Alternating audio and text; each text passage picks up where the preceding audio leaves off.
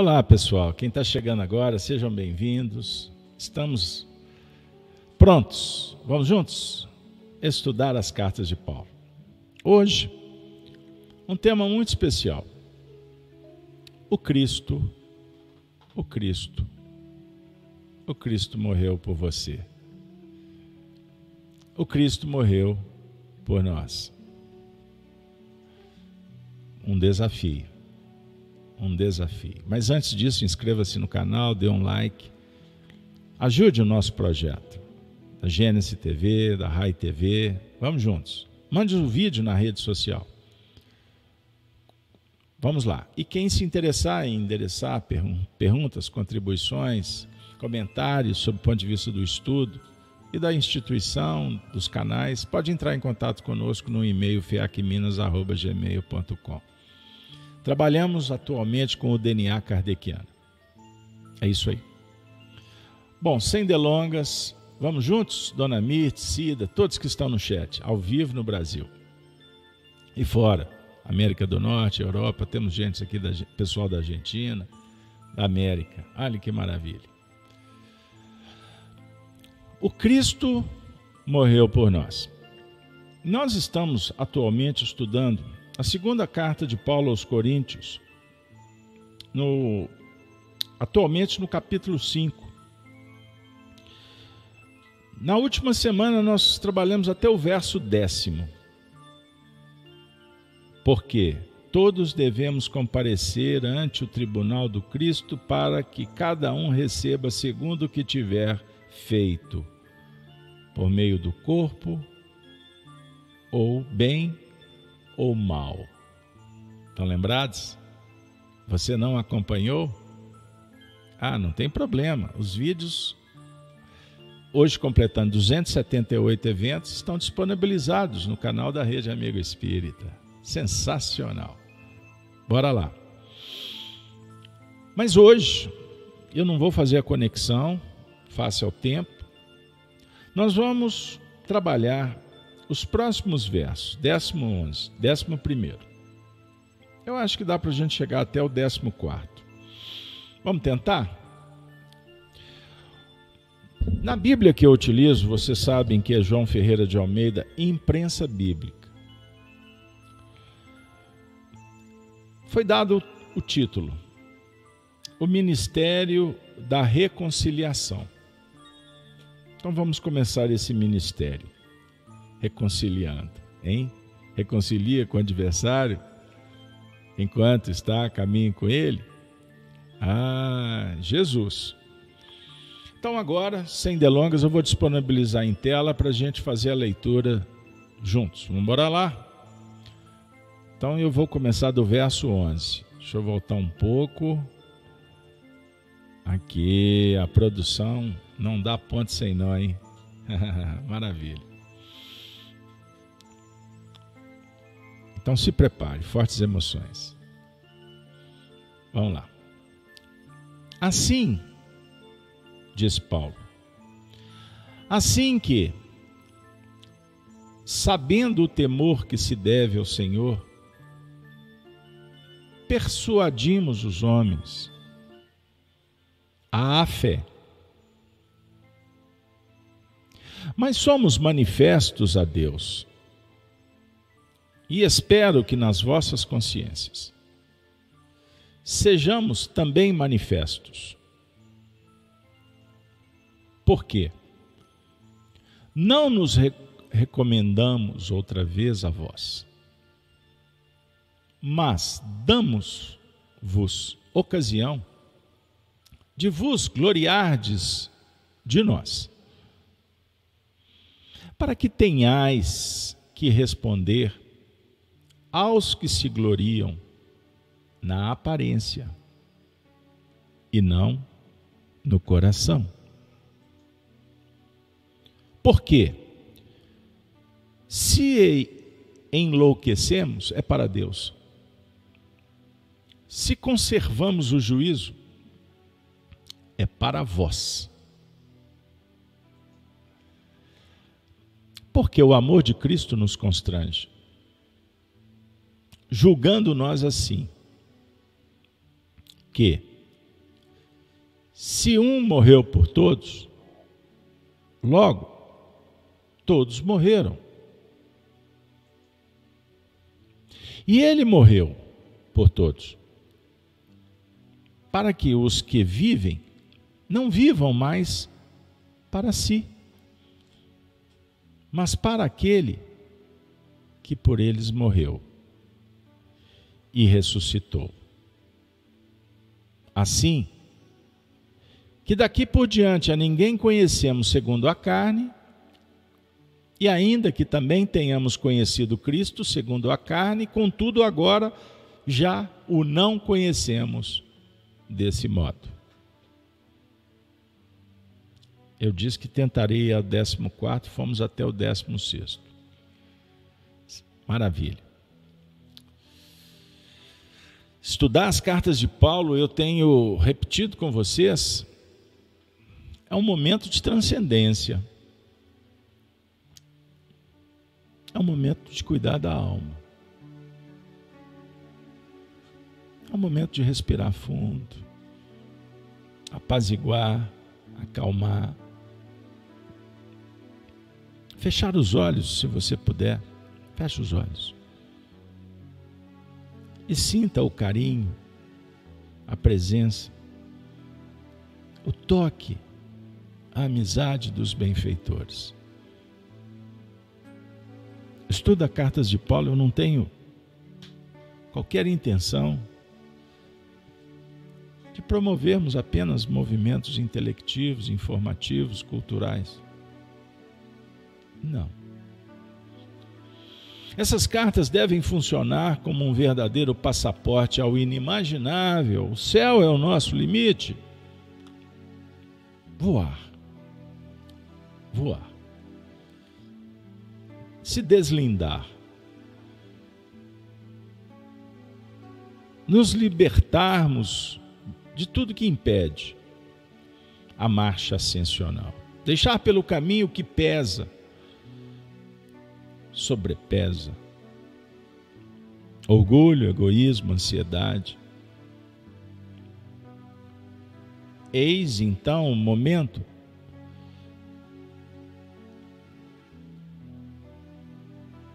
de entendermos que o orgulho nada mais é do que a ausência da humildade. Como o egoísmo é a ausência do altruísmo. Ansiedade é ausência de serenidade.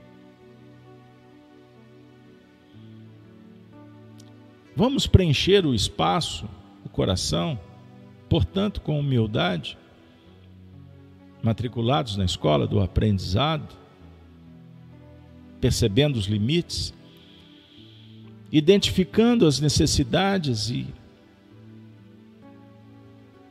entregarmos nosso coração para Deus.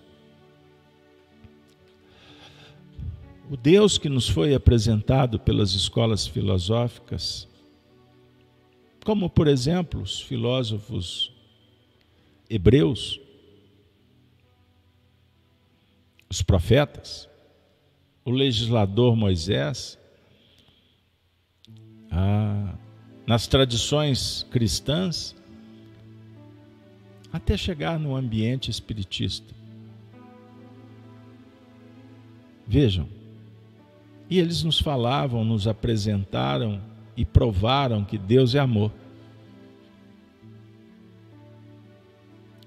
Compreendemos a lei, estudamos a lei, as escolas que trazem a justiça, mas agora é o momento do Deus amor. Humildade, altruísmo, serenidade. E o Cristo é apresentado por Paulo para que estabeleçamos a identificação necessária com os propósitos divinos e aceitarmos e desidentificar com o que não serve para transmutar, para mudar, para superar a negação, o vitimismo, a repreensão, o bloqueio as crenças limitantes. O que é aparente, adotarmos o que é real. Para sempre, imortal. Essencial. O ser essencial se apresentando. Luz. Paulo de Tarso, nesse tópico, Ministério da Reconciliação, ele nos oferece pérolas extraordinárias e que eu gostaria de convidá-los. Vamos juntos? Vamos bater um papo sobre cada versículo? Devagarzinho a gente chega lá. Por exemplo, no verso 11 que abre os trabalhos de hoje, Apresentamos o contexto, o texto geral, agora vamos ao particular. Para voltar para o geral, para o transcendente. Afirmou Paulo. Assim que, assim que, sabendo o temor que se deve ao Senhor, persuadimos os homens à fé mas somos manifestos a Deus. E espero que nas vossas consciências sejamos manifestos. Vamos fazer um miudinho, um minucioso, rapidinho. Só depois que reconhecemos a necessidade do temor que se deve ao Senhor, saímos para os planos da persuasão, persuadindo os homens à fé. Vejam, a palavra temor. Ela precisa de ser ressignificada e não relativizada. Temer a Deus. Temer a um Deus punitivo, vingativo, um Deus que premia ou condena? Temer as forças que desconhecemos? É isso. O temor é um diálogo nos planos do respeito. E só respeitamos mesmo com autoridade, com autenticidade, com sinceridade, quando reconhecemos. Se alguém te disser, Deus é o, tem todo o poder, Ele é onipotente. Para um percentual considerável, eles não sabem nem o que, que significa onipotência. E nem conseguem divisar, mensurar o que possa ser poder. É apenas um movimento interpretativo, informativo. Então não dá para você entrar nos, no mérito de alguns temas. Eu estou aqui, respondo, por mim, a primeira pessoa. Porque me encanto, admirado e perplexo ao mesmo tempo com a magnitude de Deus da minha vida. Isso não é informativo, isso é uma confissão de fé. Eu tenho concebido isso em cada momento em que eu paro para pensar em Deus, em sentir a Sua magnânima presença em minha vida, me dando tudo que eu preciso. E por acréscimo de misericórdia, me dando até o que eu não sei administrar em alguns momentos.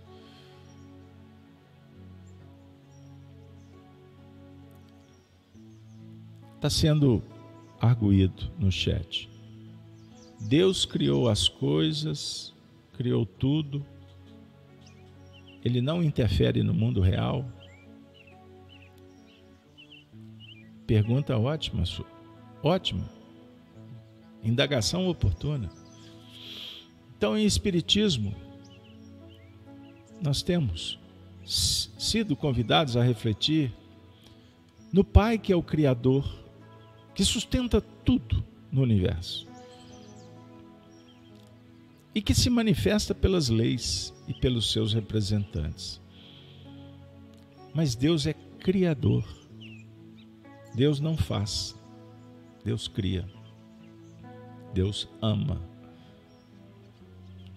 Os espíritos fazem, operamos. Portanto, Ele é o Criador e nós somos co-criadores do universo. Somos filhos, criados com uma vocação da perfeição. Portanto, Ele nos oferece a matéria, o espírito, o código de lei, código de lei, código de lei espiritual, moral. Portanto, nós estamos descobrindo, nós estamos evoluindo, nós estamos nos habilitando e operando em nome dele. Quando vibramos nas faixas do bem, da virtude, em busca da sabedoria, compreendamos isso. Então nós temos diversas moradas na casa do Pai, espíritos encarnados, desencarnados, intercambiando, aprendendo uns com os outros. E bem-aventurado aqueles que aproveitam as oportunidades, fazem o que podem fazer conforme a consciência e se rejubilam, regozijam, felicitam, celebram a vida sendo pessoas melhores a cada momento com simplicidade, com humildade, com sensibilidade. Então, Paulo está dizendo sobre o temor, respeito, reconhecimento, valorização. E vai gerando com isso a fé, a fidelidade, a confiança que Ele jamais nos abandona. Compreenderam? Só que isso é uma questão de concepção. E não se discute. Cada um tem o seu movimento de fé. Mas todos temos a espiritualidade dentro da gente, pois somos imortais, somos espíritos. Por mais que se nega, que se rebele, mas na hora que as coisas apertam, todos procuram de alguma forma algum recurso em algum lugar. Não acessível no contexto da normalidade, da objetividade do mundo materialista. E o diálogo com Deus é um diálogo do coração. A fé é manifestação da própria sensibilidade. E quando descobrimos e vivemos o amor verdadeiro, nada no mundo tem força para substituir ou destruir esse sentimento. Então, Paulo está falando, persuadimos os homens à fé.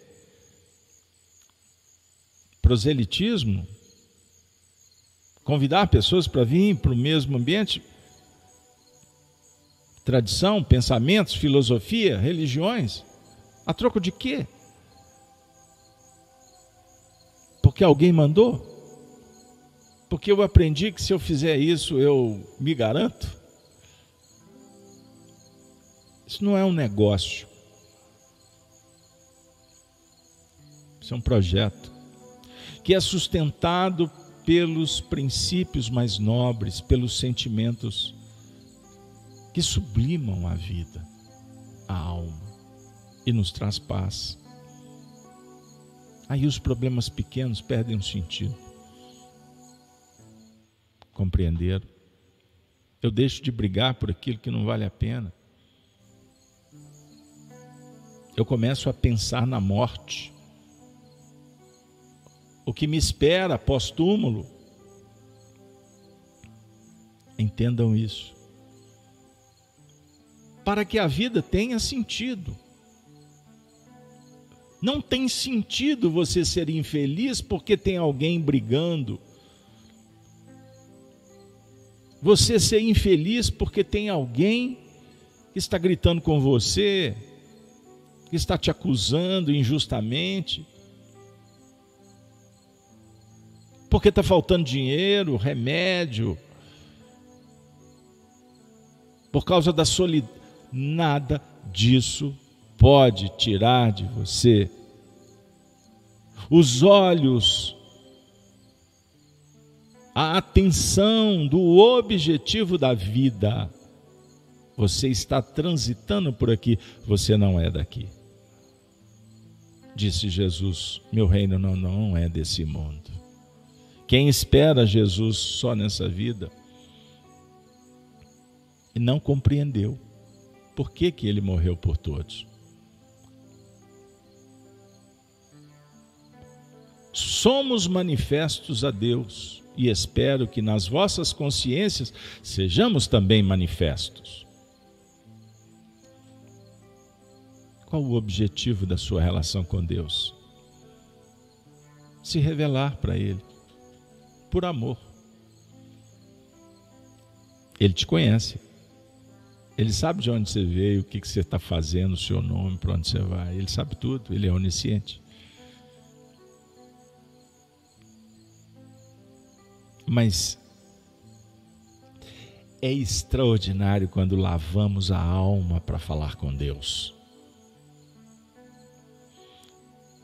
Quando deixamos tudo e priorizamos essa relação, esse contato. Porque a solução está em Deus, não está nos homens. Nunca esteve. Bem-aventurado o homem que se conecta com o Pai que revela os seus erros, que admite, que confessa, mas por amor, entendam isso, pelo mais profundo amor. Tudo muda, a cor volta, o brilho encanta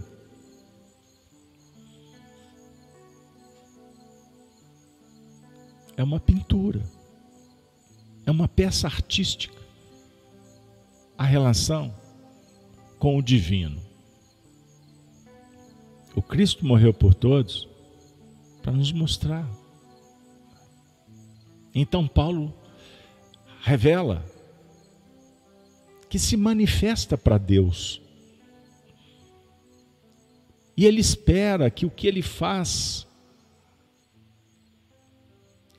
possa manifestar, possa tocar também a, a sua alma.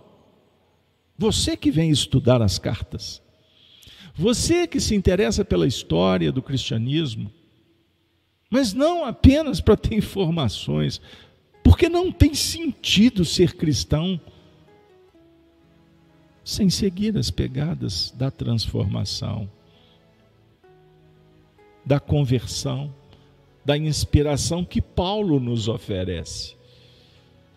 Paulo é a própria doutrina viva do Cristo, em todos os sentidos.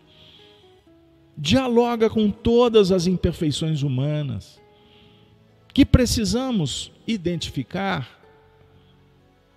É necessário você procurar compreender quem és, o que fazes, de onde veio? Quais são suas tendências?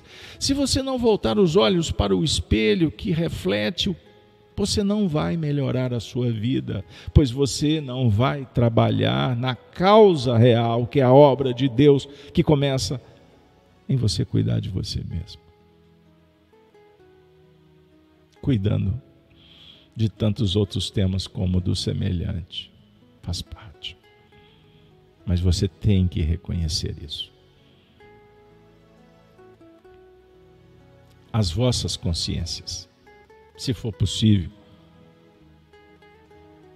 Quem sabe, de alguma forma, eu, Paulo, possa dizer para você sobre a alegria, o amor que ele demonstra ter a Deus, dizendo: Porque não nos recomendamos outra vez, não nos recomendamos outra vez a vós. Significa que ele já recomendou? Recomendou o quê? A persona dele? seguir Paulo ou seguir o médium de Jesus Cristo que ele se transformou, para que sigamos o único mestre. Mas ele informa, ele afirma, ele testemunha. Mas damos damos-vos ocasião de vos gloriardes de nós. O intercâmbio, as expressões virtuosas, os feitos, os exemplos. Nós podemos falar dos exemplos, nós podemos contar histórias. Não para o incenso personalístico, pessoalista, por quê? Até diga-se de passagem, eu ouvi hoje, me recordei agora, uma expressão de um evangelista de uma outra escola filosófica, dizendo: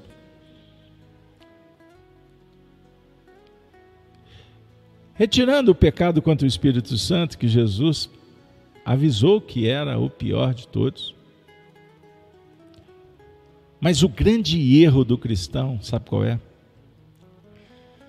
A idolatria. E o, e o evangelista está correto. Ele, com uma flecha certeira, ele acertou minha alma. A idolatria é a base de todos os erros. Porque a idolatria dialoga com a egolatria, com o egocentrismo.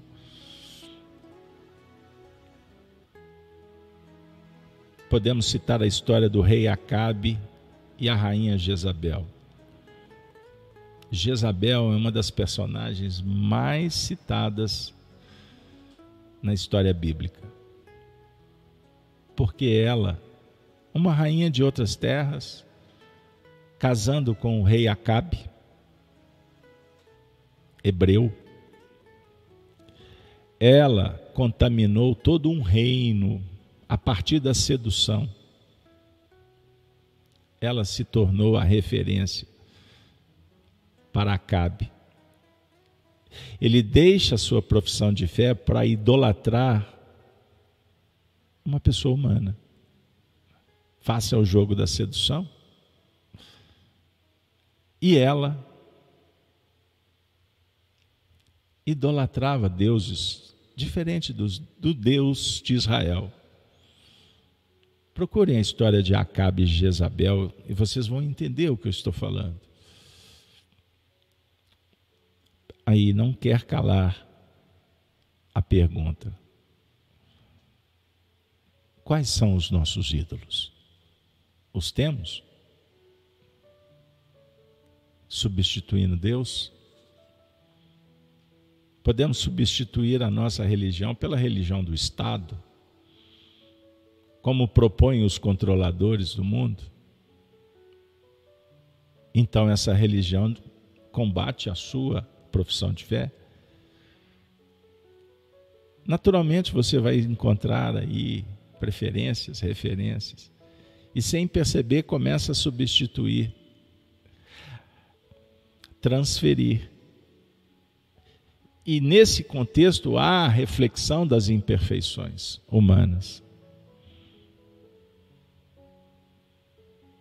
O ídolo está em todo lugar. Diferentes facetas.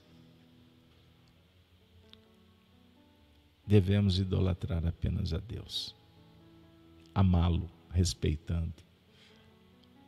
Então, Paulo está falando sobre a glória do Pai.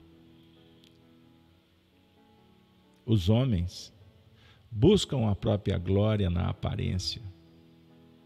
O cristão deve identificar a importância dos movimentos do coração. O coração fala, o coração demonstra. O coração não erra, o coração percebe. Compreender, despersonalização.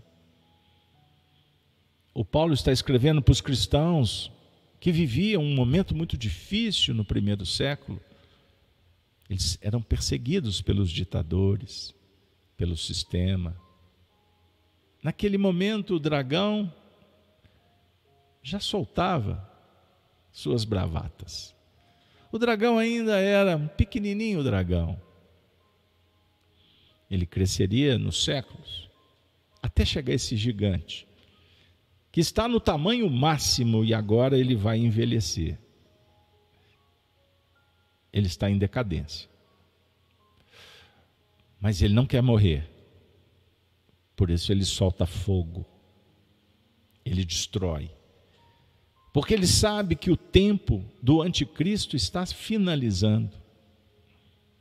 E o Cristo se aproxima. O planeta está mudando.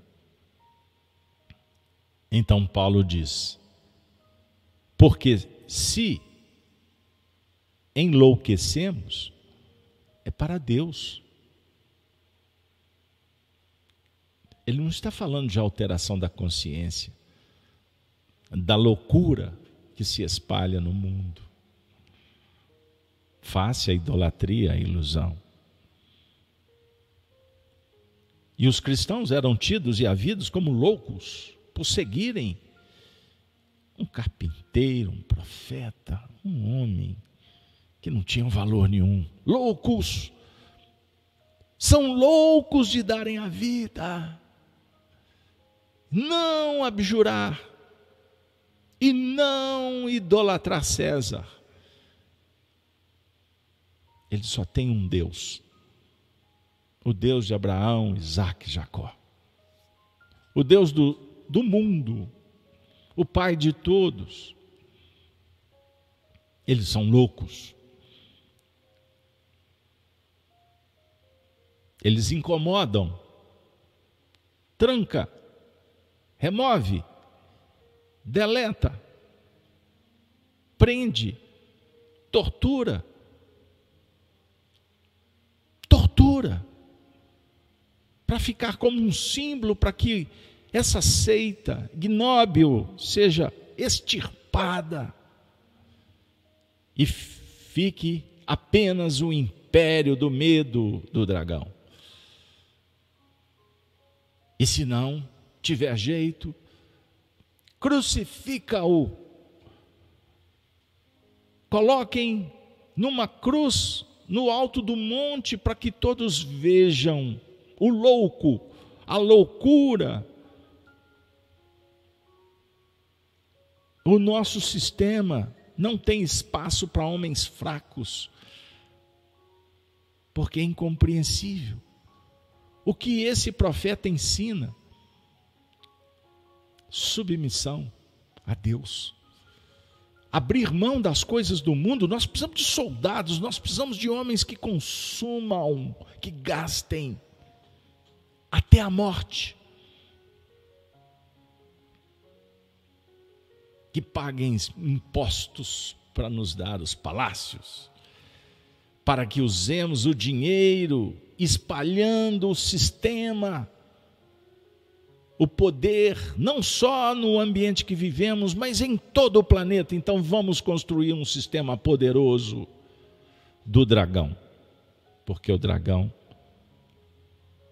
garante a soberania, o trono, enquanto fizermos o que ele quer. Então crucifica os loucos, remove mata, impeça. Tire o microfone, as redes, fechem as portas. E Paulo está dizendo: se pensam que enlouquecemos, enlouquecem, enlouquecemos sim para Deus. Enlouquecemos na sabedoria, na virtude, na bondade. Se isso é loucura, prenda-me, crucifica. Com cuidado que Pedro teve quando a sentença foi a sua crucificação, ele pediu: Eu não tenho o que dizer, não vou advogar, porque o Cristo não advogou em causa própria mas eu peço, me crucifiquem de cabeça para baixo, porque eu não mereço o prêmio da crucificação como o do Mestre. E temos cristãos fugindo do testemunho, porque preferem ser amigos do dragão. Se conservamos o juízo, verdade, o testemunho, o conhecimento não é para o mundo, é para vós, os discípulos, os cristãos, os homens de bem. Esse é o nosso público. E é um público pequenininho. Porque o cristão consciente não se preocupa com o resultado, ele faz o que o mestre manda que ele faça. Cuide do teu filho, você está fazendo muito. Cuide da sua família, que você está dando um baita testemunho. Se você tem um núcleo religioso, vai lá, dê sua vida, estude e viva. Não se preocupe porque a assembleia está vazia, porque as pessoas estão em casa assistindo live ou porque estão se emburrecendo na caixinha colorida. Faça a sua limpe o seu cantinho.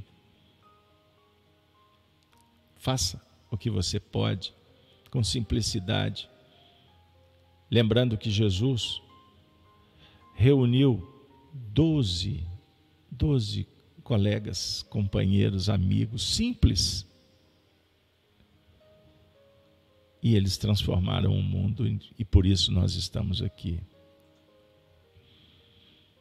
porque o amor de Cristo nos constrange, julgando nós assim, que se um morreu por todos, logo todos morreram. Um por todos, todos por um. Essa frase é paulina. Se um morreu por todos, logo todos morreram.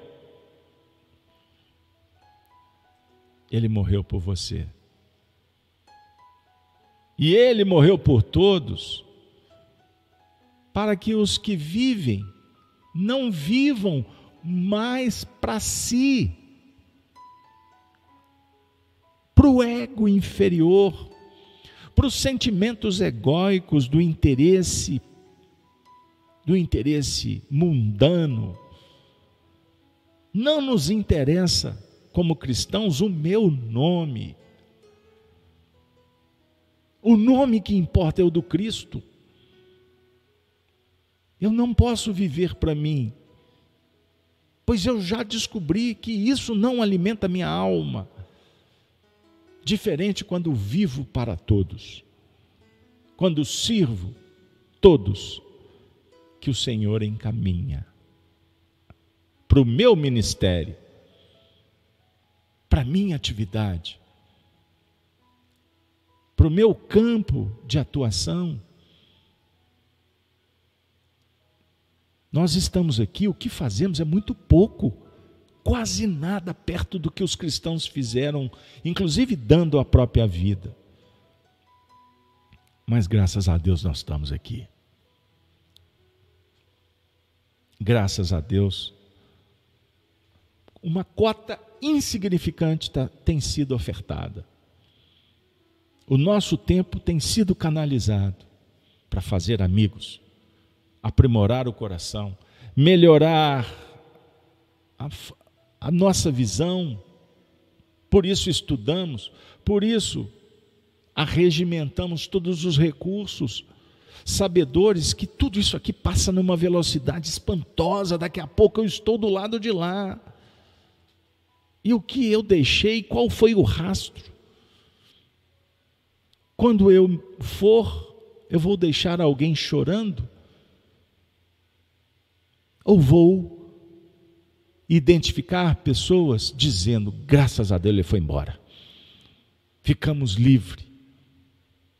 É muito diferente quando lágrimas perpassam a face cansada de uma alma que ama, dizendo: Vai com Deus, vou sentir a sua falta. Mas vai feliz, porque um dia reencontraremos na casa do Senhor.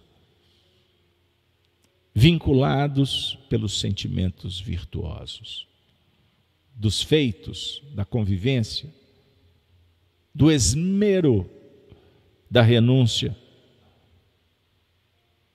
Ele morreu por todos para, para que os que vivem não vivam mais para si, mas para aquele que por eles morreu e ressuscitou. Nenhuma filosofia desse mundo, homem nenhum, se aproxima, se compara do nosso Senhor Jesus Cristo que representa todas as virtudes possíveis.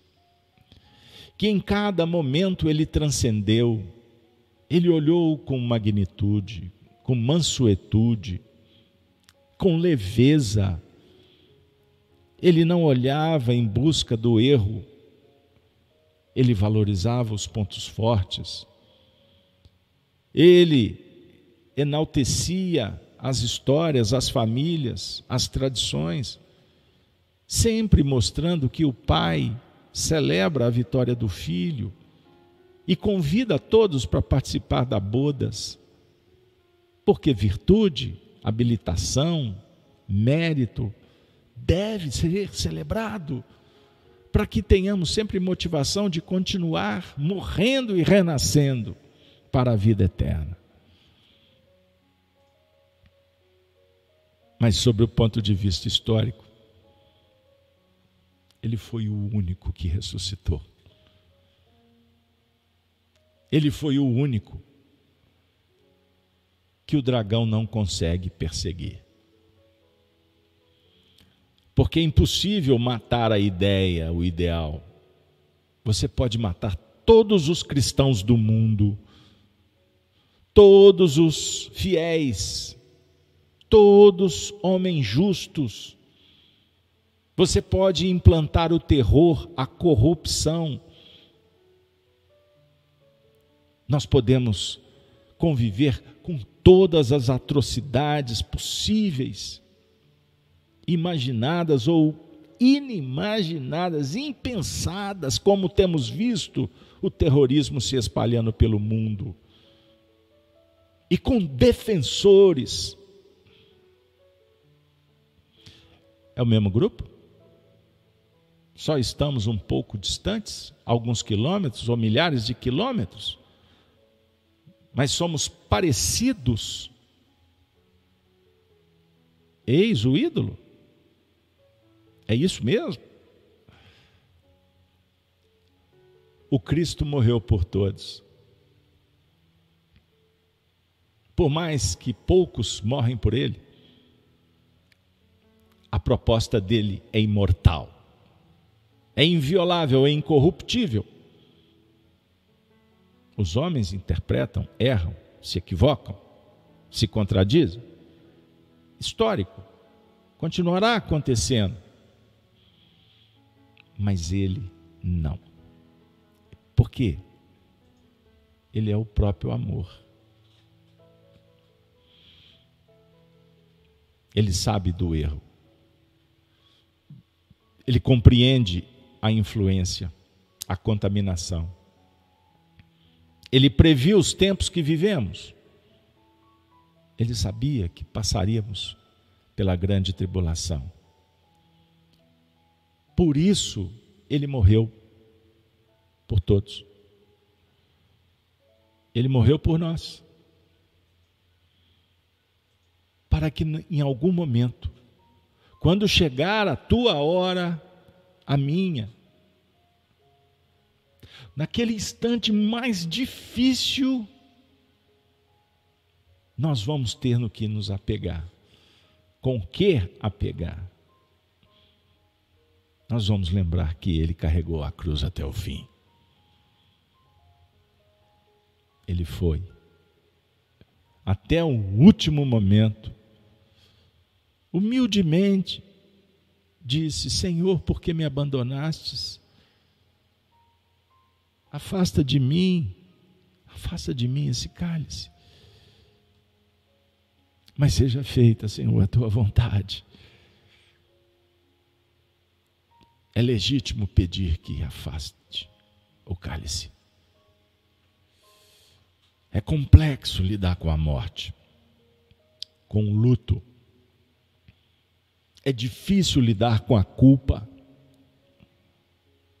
com o passado que volta. Ah, meu Deus, por que, que eu fiz?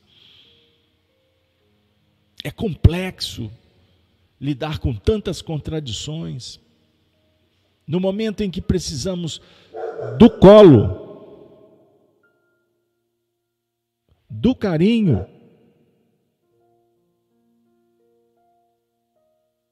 os homens viram as costas. Se sentir abandonado. Quando a vida tira o chão, tira, fecha a porta. O sentimento do vazio, a depressão que inoportuna, incompreensível, as coisas mudando, a vida perdendo a cor, a solidão, todos os dramas possíveis, a violência. Quantos depoimentos atendemos no campo terapêutico? Almas que foram dilaceradas desde criança, importunadas, violentadas. Como muitos que estão trancados dentro de casa, sem coragem de sair os olhos se abriram e perderam o encanto pelo desencanto, por terem se iludido acreditando em sistemas, em promessas. Almas traídas, irresponsabilidade. A dor é legítima mesmo que fomos nós os protagonistas, pois na maioria fomos. Vide causas atuais ou causas anteriores das aflições. Estamos estudando isso no canal Gênesis todas as manhãs. Convido você amanhã, 6h42. A dor é legítima. Por isso o pedido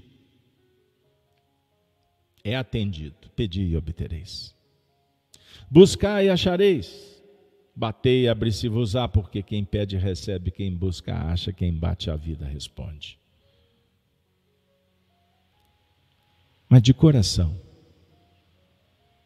nesse momento eu convido você para refletir,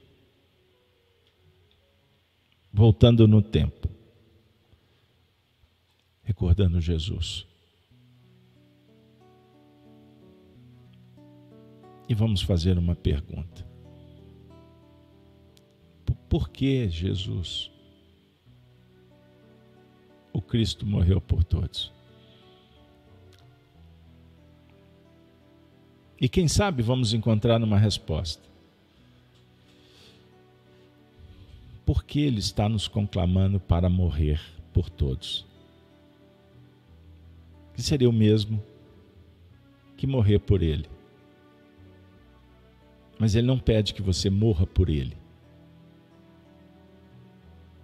ele conclama para que honremos a memória dele. E ele disse para os discípulos: Se me amais, guardareis os meus ensinamentos. Amai-vos uns aos outros. Amai-vos uns aos outros, como eu vos tenho amado. Am, amemos, amemos, porfiemos pela porta estreita. Largas são as portas do mundo, que já descobrimos que nos levam ao dragão, à serpente, ao anticristo, ao falso profeta, aos ídolos mortos. As portas largas do privilégio,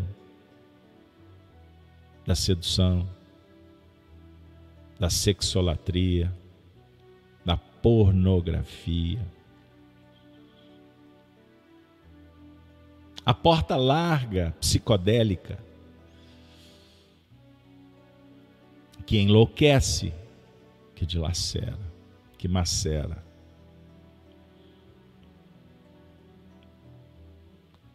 Quantas pessoas no mundo estão morrendo pelo interesse comercial? Já pensastes nisso? Dirigentes vinculados ao narcotráfico, ao terror. Já pensastes nisso? É muita insanidade, é muita anarquia é muita falta de amor. Então saiba que Jesus te abraça agora. Chega de sofrer por aquilo que não vale a pena. Chega de matar e morrer por aquilo que não tem qualquer sentido. Basta. Feche os olhos e comigo repita: Senhor, nos proteja. Senhor, nos abençoe. Pai nosso que estais nos céus. Santo, santo, santo é o Senhor. Santificado seja o teu nome. Venha, Senhor, venha, Senhor, o vosso reino de paz, o reino da virtude, da bondade, da sabedoria. Venha ao meu coração, eu suplico. Mas seja feita a vossa vontade, mesmo que seja o escândalo, a tempestade, mesmo que seja tudo aquilo que a gente não deseja para ninguém, nem para nós mesmos.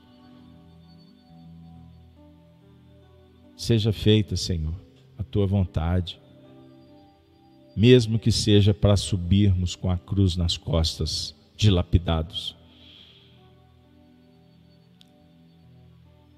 torturados,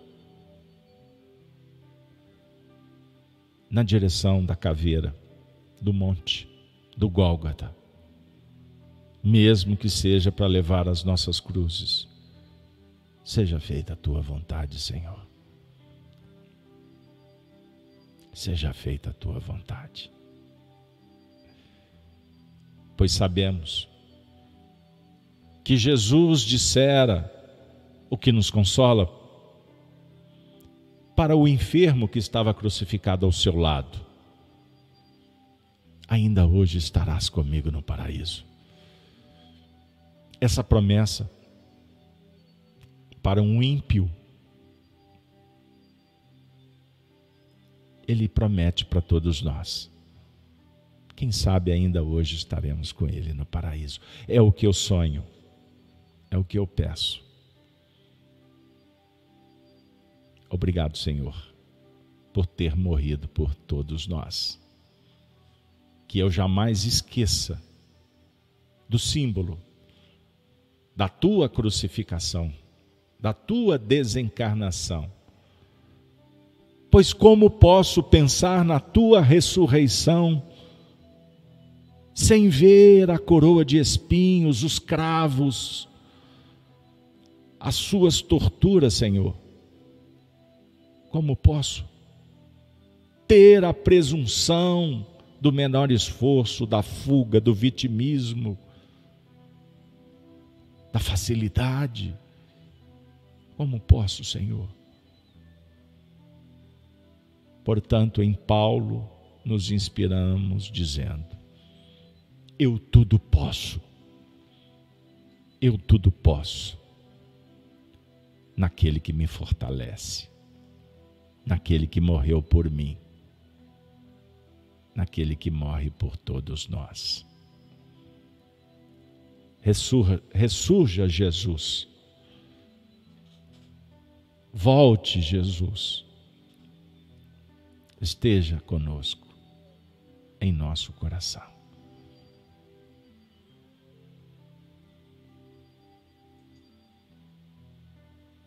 Que Deus nos dê paz.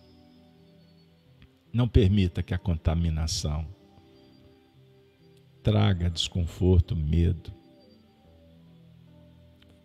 Não fragilize.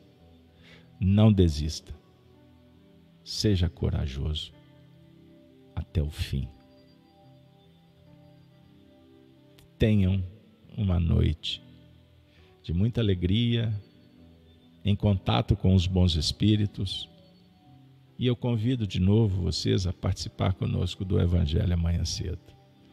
E para aqueles que não podem, sábado estamos de volta com Apocalipse por Honório, mas você também não pode? Não tem problema. Quarta-feira, se Deus quiser, estaremos de volta com mais um estudo das cartas de Paulo. Chegamos ao fim. Ave Paulo, Ave cristãos, Ave Cristo, Ave Cristo.